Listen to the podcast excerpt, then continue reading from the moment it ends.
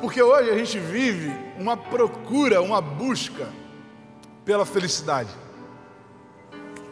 A gente tem percebido no mundo inteiro uma busca incessante pela felicidade. Se você fosse perguntar a qualquer um, se Deus chegasse para você hoje, aqui agora, imagina que Deus está,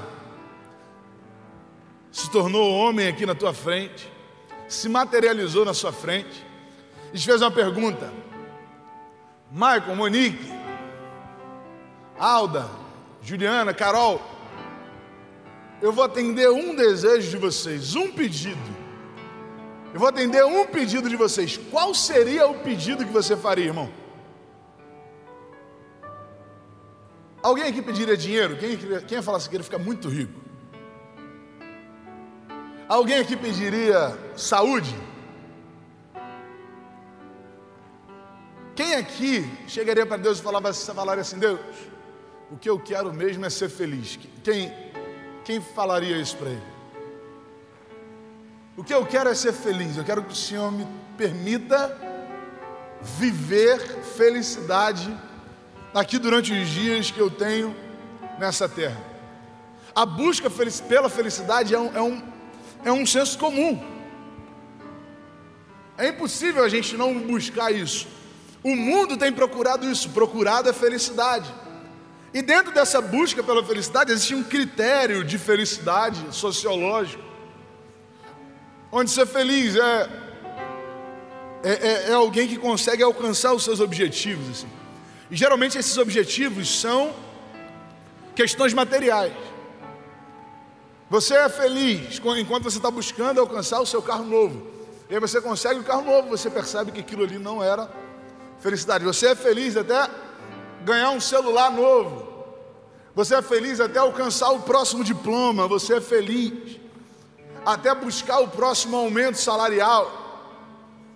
Você é feliz quando rompe algum problema no seu casamento.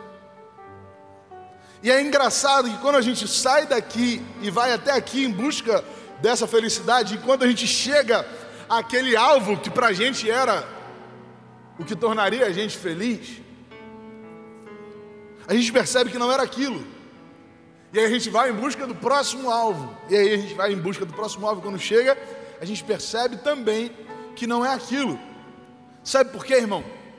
Porque a frustração não é você não alcançar aquilo que você procurava. Frustração não é quando você está em busca de alguma coisa e não consegue alcançar. Frustração é quando você encontra essa coisa e percebe que ela não era tudo aquilo que você esperava.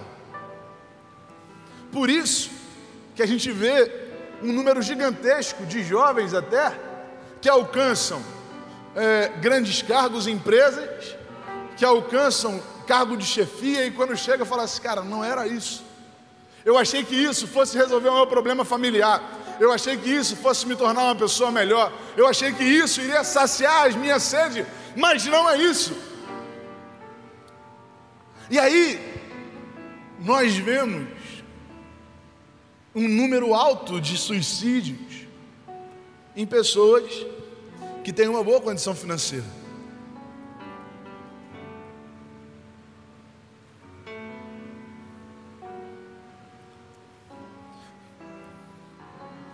Gente roda, roda, roda e para no mesmo lugar. popularmente conhecido como um cachorro que corre atrás do rabo, né? Biblicamente conhecido como alguém que corre atrás do vento.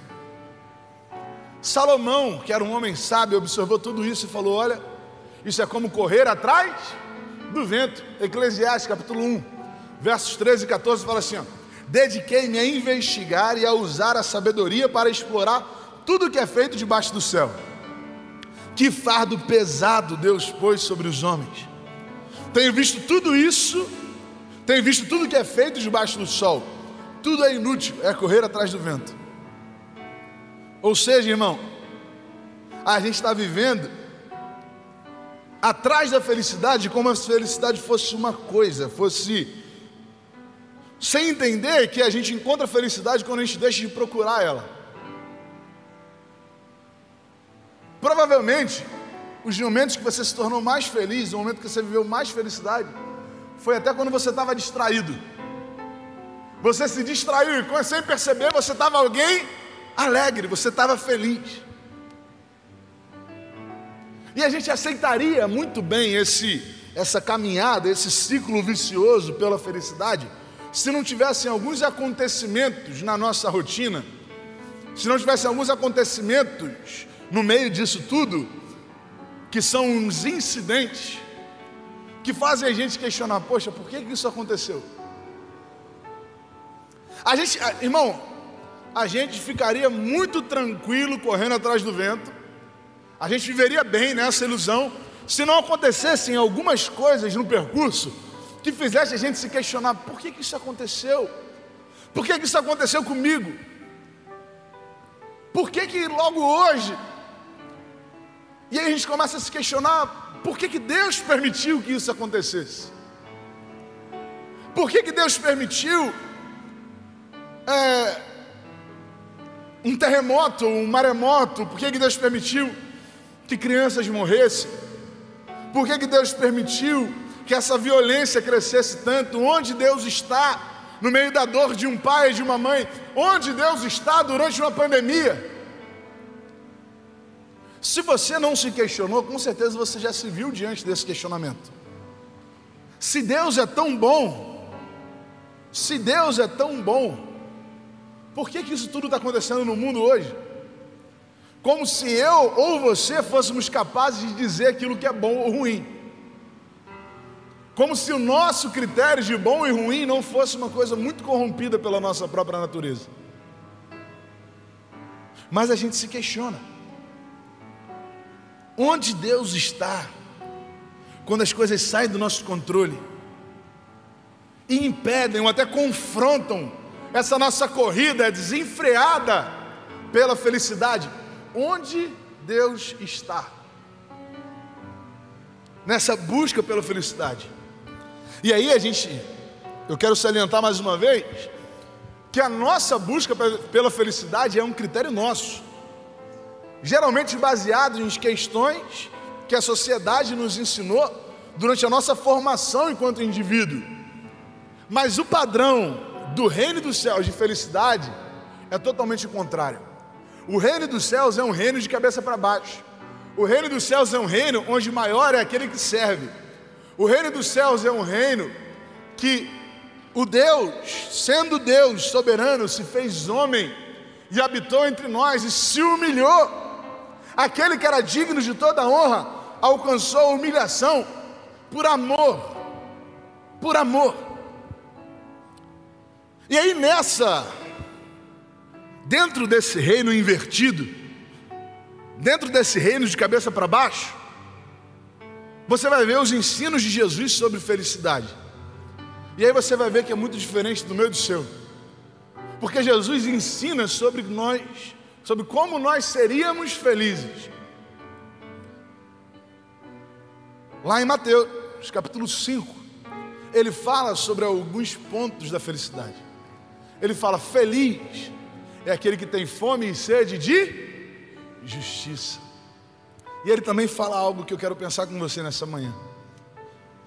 Mateus capítulo 5, verso 4. Um texto curto e muito conhecido de todos nós.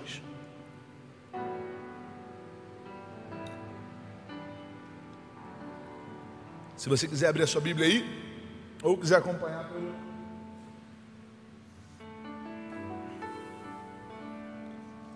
pela projeção. Bem-aventurados os que choram, pois serão consolados. Você pode ler mais, comigo ali mais uma vez?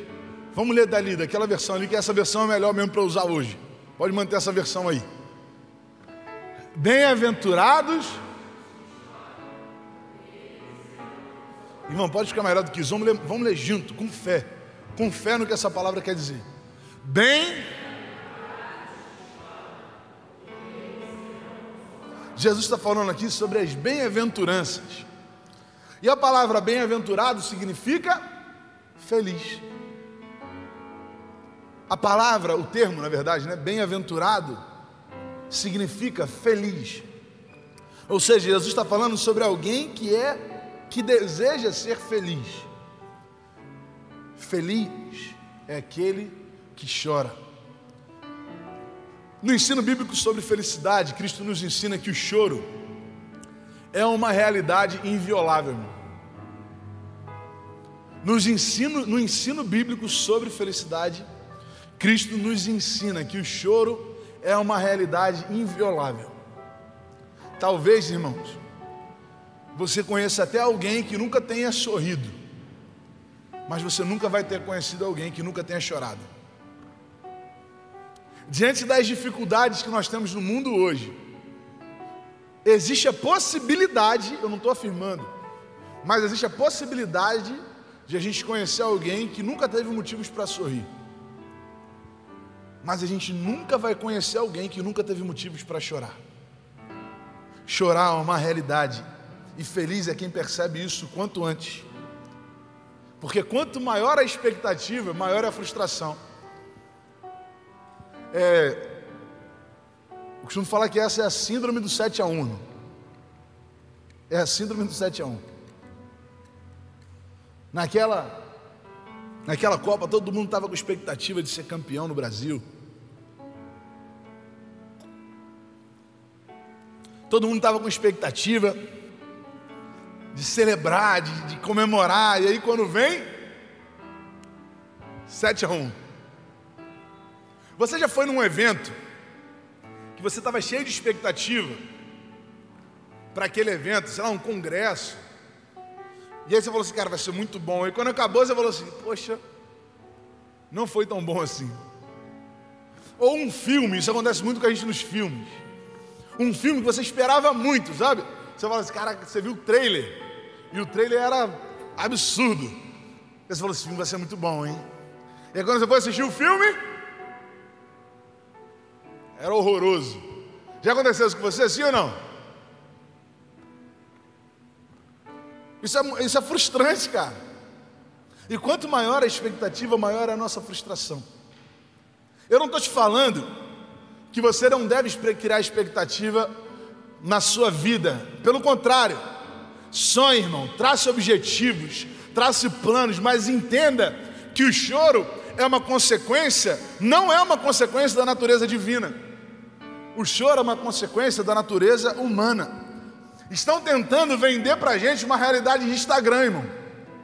Estão tentando vender para a gente uma realidade de novela, onde, há, onde não há choro, onde não há dor, onde frustração é sinônimo de uma vida derrotada, de uma vida fracassada. Não, irmão, não é. Não é. Essa não é a realidade.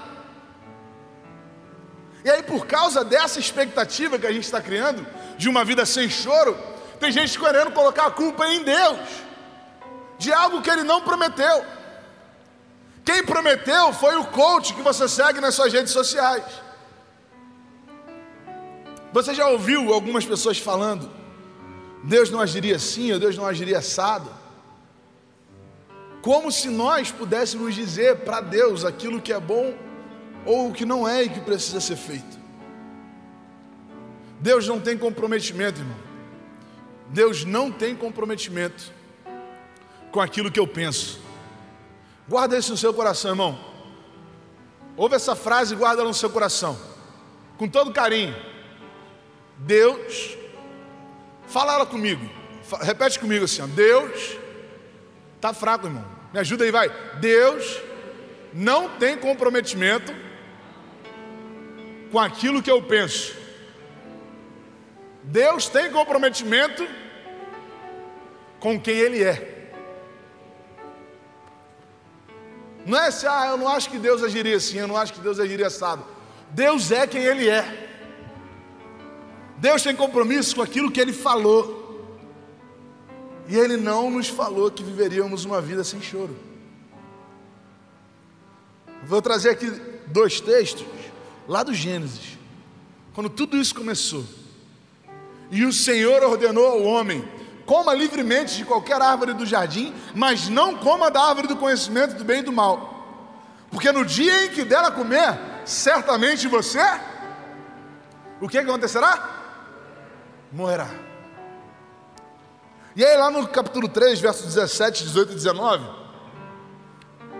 depois do homem ter comido do fruto, acontece assim: e o homem declarou, Deus falou ao homem: Visto que você deu ouvidos à sua mulher e comeu o fruto da árvore da qual eu, eu lhe ordenara que não comesse, maldita é a terra por sua causa.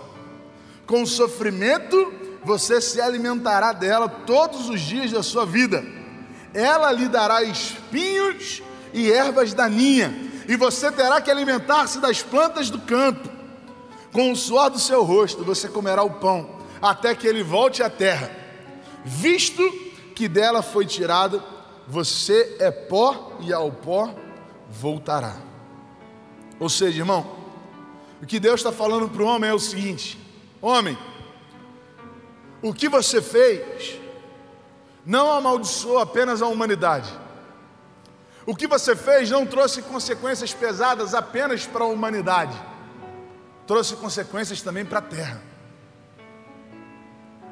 E agora a terra geme a volta do seu Criador. A terra anseia a volta do seu Criador. A volta de Cristo não vai trazer só paz à igreja, vai trazer paz à terra, vai trazer paz à criação. Deus tem compromisso com a Sua palavra e Ele nunca nos enganou sobre a realidade do choro e da dor, porque a Sua misericórdia e a Sua justiça caminham lado a lado, porque Ele é plenamente tudo o que é possível de ser bom. Feliz, bem-aventurado é aquele que chora. Bem-aventurado é aquele que entende que o choro é uma realidade, simboliza a nossa fraqueza, as nossas impossibilidades, a nossa pequenez. Entender isso é sinal de maturidade. Inclusive, o próprio Jesus, e aí eu posso citar alguns textos, eu posso falar alguns textos, mas tem um texto muito, muito conhecido, né, que fala que no mundo nós teríamos aflições, mas ele nos ensina a ter ânimo. Ele nos ensina a ter ânimo.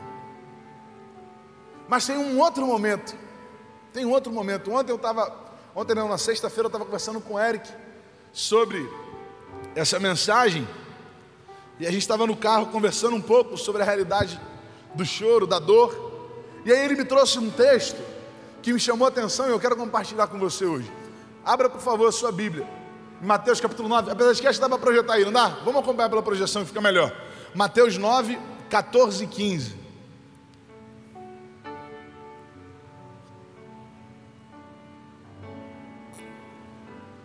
Então, chegaram ao pé dele os discípulos de João, dizendo: Por que jejuamos nós e os fariseus, muitas vezes, e os teus discípulos não jejuam?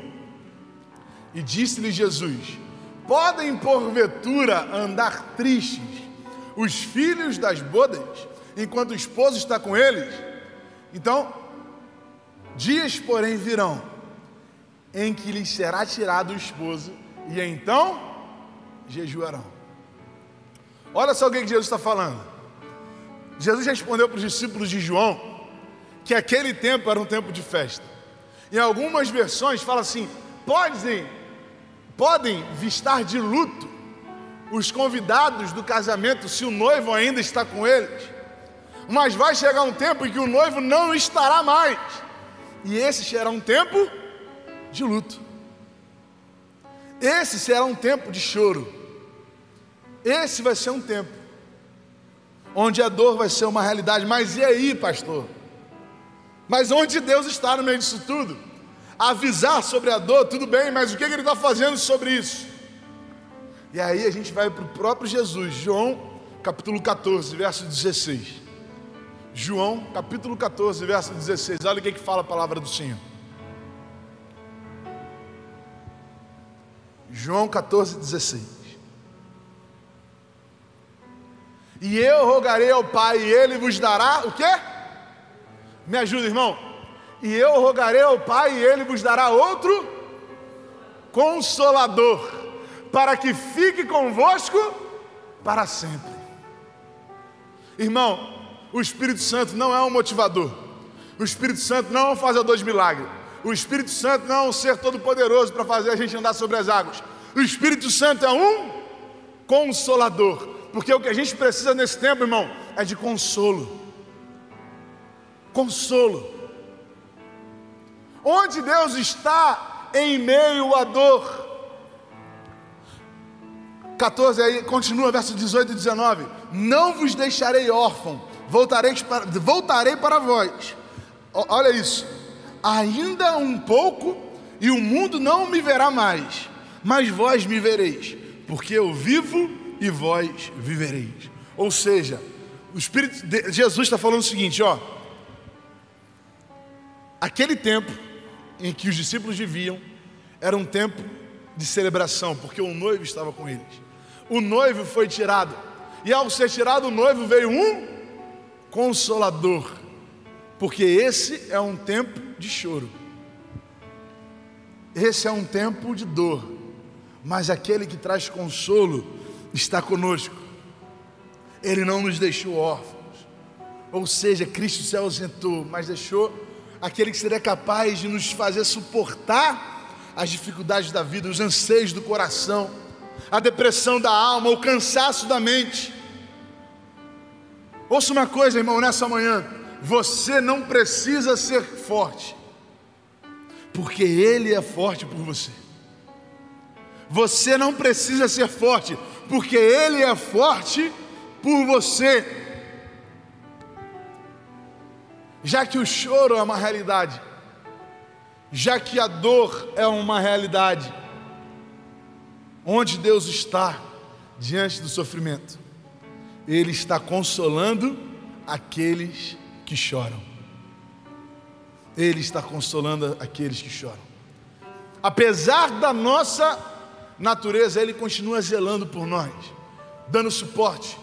Foi Deus quem cuidou de Daniel na cova dos leões. Foi Deus que levantou Elias quando estava escondido na caverna. Foi Deus que deu, vitória a Gideão diante dos midianitas. Foi Deus quem fechou o mar diante dos egípcios. Sempre foi Deus. E aí você me pergunta, mas pastor, você só citou pessoas que sobreviveram. Daniel sobreviveu, Elias sobreviveu, o povo sobreviveu, Gideão sobreviveu.